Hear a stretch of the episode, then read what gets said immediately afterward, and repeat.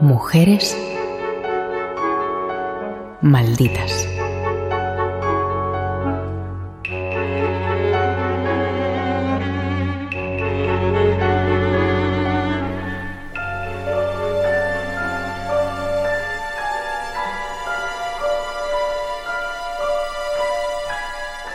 La historia de Sarah Bartman es la de una víctima de trata con fines de explotación y muestra en toda su dimensión el racismo y el supremacismo europeos de primeros del siglo XIX que lamentablemente sigue aflorando en ocasiones en nuestros días.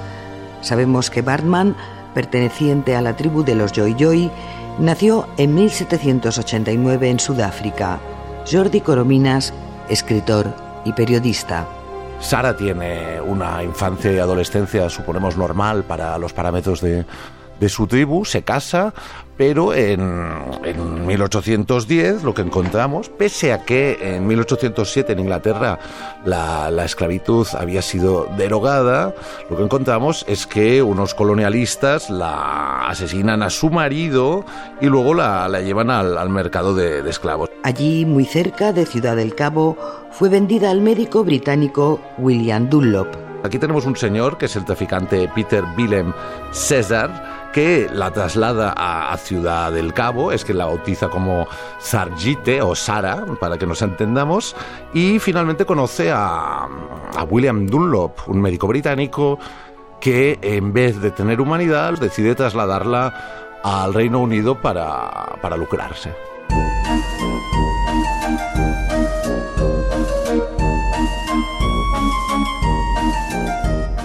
Dunlop la presentó en su circo como rareza, exhibiéndola como un animal. Fue obligada a desfilar semidesnuda sobre una altísima plataforma y a obedecer a su guardián, que le ordenaba cómo debía moverse en el escenario y por un precio extra los espectadores podían manosear sus exuberantes glúteos. Cuando Sara llega a Londres en, 1810, el, médico Dunlop y, el traficante intentan explotar su rareza física. Esto nos llevaría a, ver sus espectáculos como lo que más tarde se conoció, por ejemplo, desde el cine, por la película La, Parada de los Monstruos, como, como freak shows.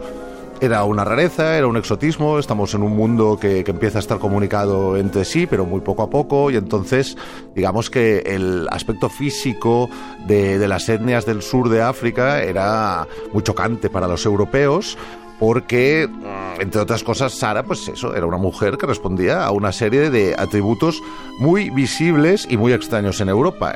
El caso de Sara desató una oleada de protestas en Inglaterra en el momento histórico en el que se debatía sobre la abolición de la esclavitud. Y generar una saramanía, porque así se llamó en, ese instante histórico, que llevó a que un activista anti-esclavismo, Robert Wedderburn, iniciara efectivamente una campaña para liberarla.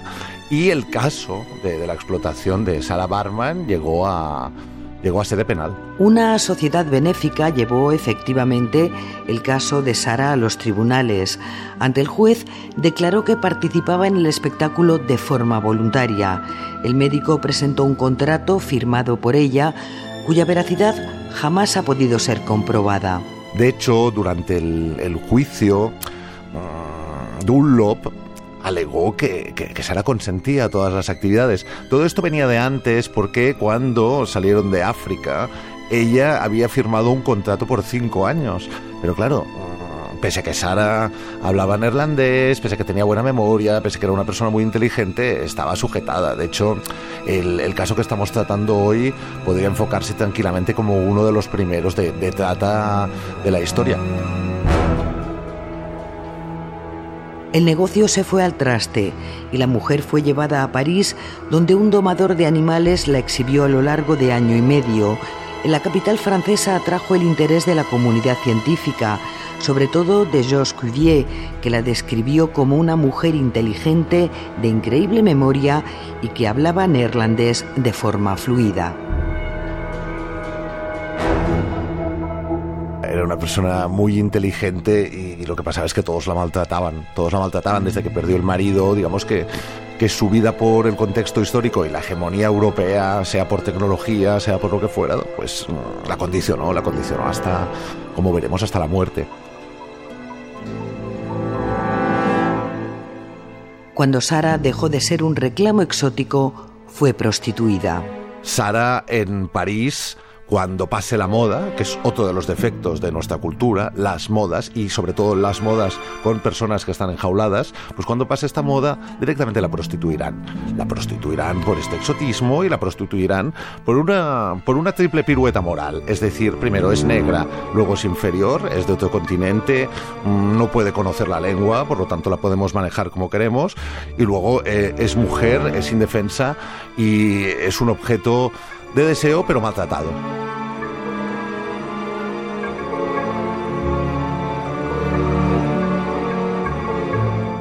Sara no pudo con la violencia, ni con el clima frío, ni con la cultura europea. Sola y alcoholizada, murió con solo 25 años, cinco después de haber abandonado su África natal. Si en Londres fumaba en los espectáculos, adquirirá este hábito, adquirirá el de beber como una cosaca por desesperación, por todo el maltrato al que es sometida día a día. Y finalmente todo esto terminará con su muerte, con una muerte muy joven, el 29 de diciembre de 1815, con 25 años y 5 meses.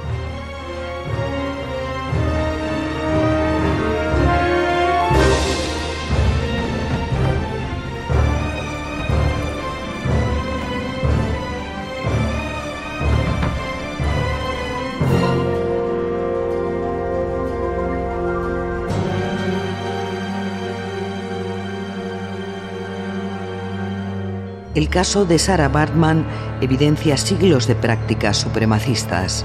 Hay que decir que el caso de, Sarah Bartman sería un poco el, inicio, más allá de la trata, que también, de, una tradición europea voy a decir desagradable para ser fino, podría usar adjetivos mucho peores, como es comprensible, mm, digamos, una, una, actividad europea basada en el hecho de exhibir lo extraño y exhibirlo desde, desde una patina muy fuerte de superioridad. Es decir, a lo largo de todo el siglo XIX, sea en las, en las exposiciones universales, sea en ferias europeas, será normal y, tenemos datado el fenómeno, me parece, hasta, hasta principios del siglo XX, eh, exhibir a, personas de otros continentes en jaulas para, para, constatar esas rarezas y para constatar cómo la, la raza blanca es la mejor del planeta.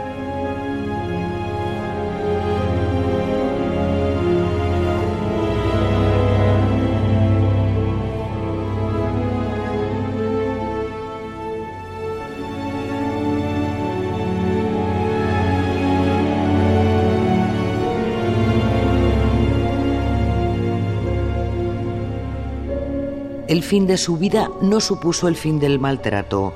Apenas unas horas después de su muerte, la comunidad científica parisina se reunió para practicarle la autopsia. El propio Cuvier hizo un vaciado de yeso con su cuerpo. Su esqueleto, su cerebro y sus genitales quedaron expuestos en el Museo del Hombre de París. A partir de, la salvajada que es esta autopsia, porque se enfoca desde unos parámetros, diría yo, muy poco objetivos, que ya buscan la, sorpresa, la rareza, decir que, están ante, ante un caso milagroso, encontramos las contradicciones del progreso de la ciencia. Es decir, para mostrar cómo los europeos habían descubierto, cómo habían avanzado, los genitales de, Sara, además de otros órganos, son expuestos hasta 1974, que se dice pronto, es el año en que si nos ponemos en contexto francés, Valéry Giscard d'Estaing gana las elecciones a, a, Pompidou, pues hasta 1974 en el Musée de l'Homme de Paris.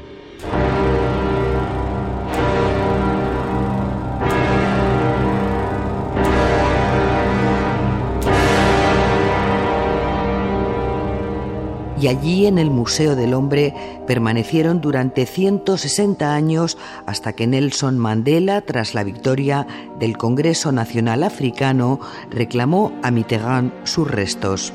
Por suerte, la, irrupción de Mandela, el retorno de Mandela a la vida pública, supuso una especie de, diría yo, de, terapia nacional, tanto de análisis del pasado como, como de intentar generar un presente mejor y eso ha permitido que la figura de Sara cobre otra dimensión y sea un símbolo precisamente para no repetir lo que se hizo con ella. Tampoco fue fácil y pese a la palabra dada por el presidente francés, la petición tuvo incluso que ser debatida en la Asamblea francesa. Mitterrand tiene que discutir en la Asamblea Nacional si estos restos mm, de Sarah Barman regresan a, su hogar.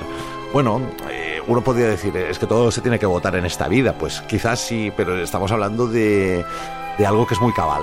Y estamos hablando de un ser humano maltratado que efectivamente luego, una vez se repatriaron los restos, con las consiguientes pérdidas ¿eh? de huesos y demás, es porque aquí también hay, hay algo que es obsceno, pues a partir de ese momento Sara es un símbolo de, toda esa región, como lo puede ser el, el, Otentote de Bañolas. ¿Por qué? Pues porque simboliza el, el perpetuo maltrato europeo, el esclavismo, la cuestión, la cuestión racial.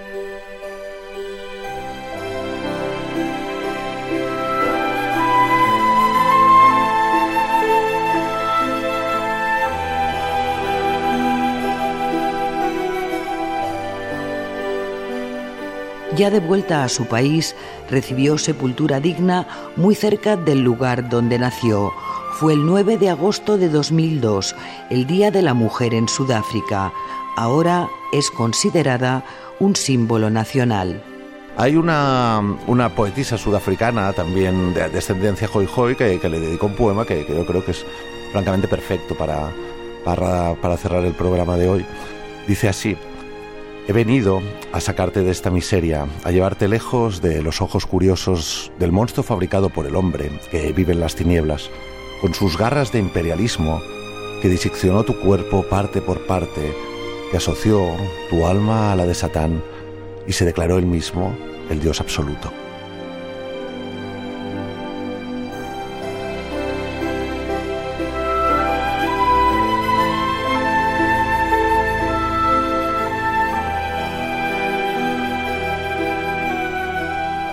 Valle Alonso, Francisco Javier Fernández Nieto, Radio 5, Todo Noticias.